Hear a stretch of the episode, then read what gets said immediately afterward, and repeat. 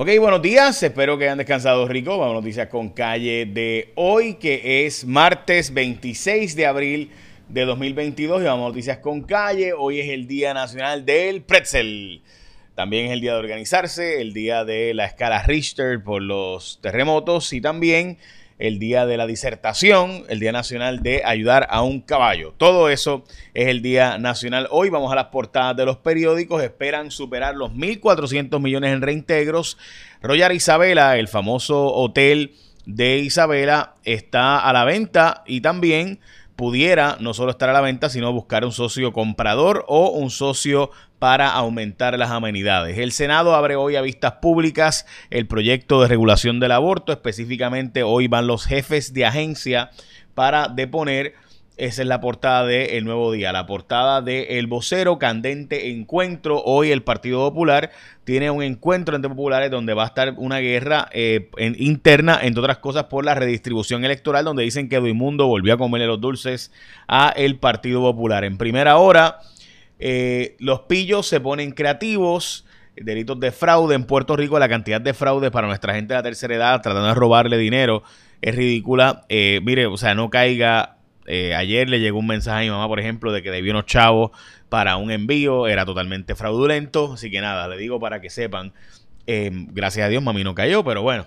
Ok, la Junta rechazó el presupuesto del gobernador, e importante esa también, la conferencia legislativa del Partido Popular en específico, como les mencionaba, pues eh, la redistribución electoral es parte de lo que está en guerra, además, como ven ahí, eh, además de la reforma laboral, el presidente de la Comisión de Energía de la Cámara, Luis Raúl Torres, considera que se debe discutir la redistribución electoral, el tema del aborto, la resolución conjunta 315 de la Cámara que ordena la cancelación del contrato de Luma y si Dalmau va a acoger el pacto de paz popular avalado por 23 de los 26 representantes populares. No estoy molesto por la redistribución, estoy incómodo por la forma en la que la persona que representa el Partido Popular, que es Ferdinand Mercado, eh, este, pues básicamente se dejó comer los dulces por Edwin Mundo, dice Luis Raúl Torres del precinto 2 de Atorrey, que básicamente pierde su distrito y se lo han limpiado y demás. Ok, la gasolina en Puerto Rico bajó de precio a por debajo de los Estados Unidos por primera vez en dos semanas. Eh, en Puerto Rico, específicamente en la fría, está en 4.13, igual que en el resto de la nación, ¿verdad? En Puerto Rico está en 4.9 el galón. Eh, así que por si acaso, si usted quiere saber cómo se saca el galón, usted coge los 1.8, 1.7, que está bien promedio el costo de la gasolina, lo multiplica por 3.79 y ya sabe que te va a salir la cantidad por galón. Esa es la fórmula. Ok, vamos a que Hacienda dice que ha recibido más planillas que el año pasado en 16% y se han radicado cerca de 1.300 millones de dólares en, en, reintegros y reembolsos que ya han sido desembolsados. Como les mencioné, Royal Isabela está buscando un comprador un socio para crecer, se estima en 250 millones eh, lo que pudiera eh, costar eh, o comprarse. Elon Musk compró Twitter a 54 veces la acción, estamos hablando de cerca de 44 billones de dólares por lo que se ha comprado Twitter, un número sustancial de dinero. Y voy a hablar de eso y las implicaciones que eso tiene para ti ahora y también lo que ha pasado con la candidatura en Guayama y la cantidad de casos de COVID que hoy se reportan y las hospitalizaciones y que van a permitirse las actividades extracurriculares en las escuelas públicas. Hablamos de eso además el juez que está siendo querellado por su propio padre y explicamos ahora el detalle de esta investigación. Pero antes de eso le llegó el momento que tú, estamos a 26 de abril, tienes que, tienes que ponerte al día y coger tu seguro obligatorio, ¿verdad? Sí, porque tienes que sacar el malvete. Así que no esperes hasta el viernes, hazlo desde ahora. Así que arranca y escógete a ASC como tu seguro obligatorio. Más de 24 años de servicio ininterrumpido. ASC es la aseguradora que se especializa 100% en seguro compulsorio. ASC, esa gente se dedica a esto nada más. Así que por esto y más, ASC es líder del mercado. Lo puedes hacer todo por WhatsApp también en tu seguro compulsorio. Tuviste un accidente, te chocaron, chocaste Tú puedes hacerlo todo por WhatsApp, la inspección, el vehículo, eh, las fotos, la video, la reclamación completa, los documentos, todo lo que tú quieres enviar por WhatsApp, 787 999-4242, 999-4242 y obtienes la información de los centros de servicio, contactar a un representante de ASC y más si quieres ir a un centro y demás. Así que al renovar tu marbete, escoge a los favoritos de Puerto Rico, haz tu marca en el recuadro donde aparece el logo de ASC como tu seguro obligatorio y confía, escoge los de mayor experiencia número uno en seguro obligatorio en Puerto Rico, escógete a la gente de ASC como tu seguro obligatorio. Bueno, las hospitalizaciones aumentaron a 194, la tasa de positividad sigue los 20 y pico por ciento. El campamento antivacuna se retiró del Capitolio después de 120 días. Jesús Rodríguez García eh, fue el portavoz del grupo y según ¿verdad? la superintendencia del Capitolio, supuestamente estos provocaron daños de 25 mil a 30 mil dólares en la área allí. No sé, eso me está bien extraño, pero bueno, si de verdad todo eso cuesta esa grama, este, que es lo que pudieron haber dañado allí. Eh, pero bueno, en fin, también eh, dicen ellos que eh, este campamento dice que cumplieron con su objetivo de 120 días sin que le dieran ni un catarro, aseguró Jesús Rodríguez García. Que debo decir, ¿verdad? Que es mi amigo y que trabajamos juntos como periodistas mucho tiempo, desde Noti1, bueno, de todo. Así que saludo a Jesús.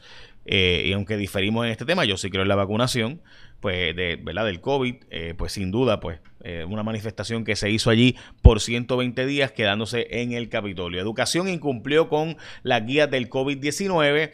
Eh, según los protocolos, se supone que se eliminaran las actividades extracurriculares desde por lo menos principios de abril cuando los números del COVID se dispararon, pero el Departamento de Educación, de, debo decir, el Departamento de Salud anunció que va a enmendar los protocolos para permitir las actividades deportivas y extracurriculares en planteles eh, aún con el despunte de casos de COVID, entendiendo pues que la normalización y los casos de salud mental, o sea, los riesgos del COVID versus todas las otras implicaciones de los cierres, pues son mucho mayores y de ahí sale esa decisión. El FEMA, eh, debo decir, COR3, que es la agencia que creó el gobierno de Puerto Rico eh, a solicitud de FEMA, está diciendo que va a, está pidiendo a FEMA que le ayude y que sea más fácil y más pongámosle, menos difícil conseguir los fondos, los fondos perdón, para el redesarrollo de Puerto Rico. Dicen ellos que no se han podido construir básicamente nada por la eh, las restricciones que FEMA tiene eh, y lo difícil que es conseguir los fondos. Recuerden que FEMA funciona muchas veces a través de reembolso, así que el gobierno de Puerto Rico tiene que poner los chavos y entonces lograr el reembolso posteriormente. Ok, eh, primer proyecto permanente de la autoridad, gente, esto es increíble. Este es el primer proyecto después del huracán María que se hace un proyecto permanente, en este caso en Humacao, y fue de la autoridad de acueducto y alcantarillados, donde se logró hacer esta obra permanente. Para el servicio de agua potable a los residentes de Buenavista en Humacao. Eh, a todas estas, de nuevo, cinco años después, Santo Padre del huracán María. Bueno, eh, la candidata a la alcaldía de Guayama, Kia Rosario, pues tiene un asiento electoral en Calley, por tanto no puede eh, aspirar a la alcaldía de Guayama. Veremos a ver qué decisión toma el partido, pudiera ser que la dejen correr, pero lo cierto es pues que difícilmente la dejen correr. Esta es la persona que, que hizo la querella contra Narmito Ortiz.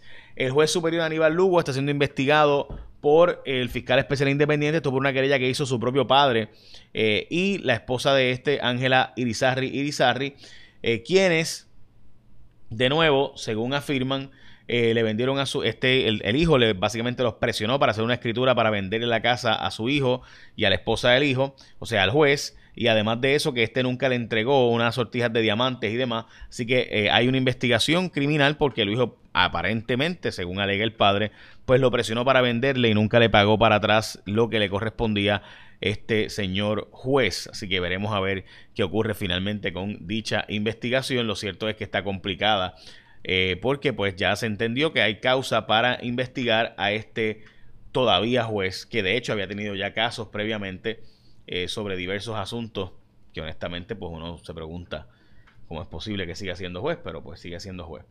Bueno, la Junta de Control Fiscal rechazó el presupuesto del gobernador por cerca de 100 millones de dólares y recuerda que tú vas a escoger tu seguro obligatorio, escogete a la gente de ASC como tu seguro obligatorio para que cuando tengas un accidente y demás lo puedas hacer todo por WhatsApp de forma simple y sencilla, así que escogete a la gente de ASC como tu seguro obligatorio. Esta noche es Cuarto Poder, tenemos una investigación eh, sobre por qué el Departamento de Justicia, teniendo un montón de información, aguantó y finalmente lo que terminó en todos estos arrestos eh, de los alcaldes y demás, pues todo eso lo tenía el Departamento de Justicia previamente.